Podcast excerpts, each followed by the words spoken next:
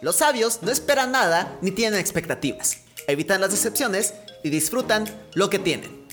En cierta manera esto suena pesimista, pero no lo queremos ver desde ese punto de vista. Hablemos de las expectativas. ABC al adolescente, episodio 116. Para iniciar, ¿nunca has tenido la expectativa de que este día va a ser el más increíble?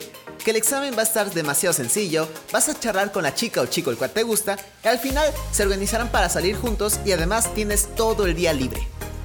Pero al final, en el examen venían preguntas que ni al caso.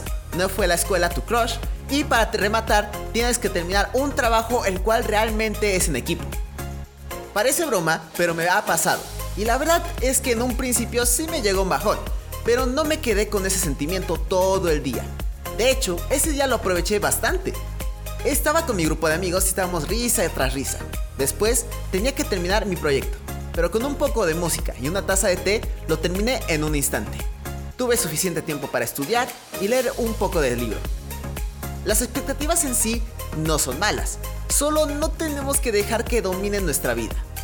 Y más que ser expectativas, conviértelas en metas del día a día. Muchas veces nos enfrentamos a cosas nuevas las cuales no esperábamos en el dicho día, pero eso es parte de tener flexibilidad y adaptarnos. No tener expectativas y ser alguien conformista son dos cosas totalmente diferentes. Un conformista sigue una rutina, y si se la arruinas, su actitud será desagradable, además que por el resto del día estará enojado. Mientras que una persona sin expectativas tiene ciertos planes, pero si llega uno nuevo, no duda en hacerlo y manejar su tiempo. Acepta que hay ciertas cosas que tienen prioridad y sabe que algunas cosas las puedes dejar para después, pero sin procrastinar. No te desanimes porque no pudiste ir a una fiesta con tus amigos, o tal vez porque no te fue tan bien como esperabas. Sigue adelante y no dejes que una actividad arruine las demás actividades del día. Es una hoja de libro. ¿Dejarás que las demás sigan esa tragedia o será punto y aparte y seguirás otro tema.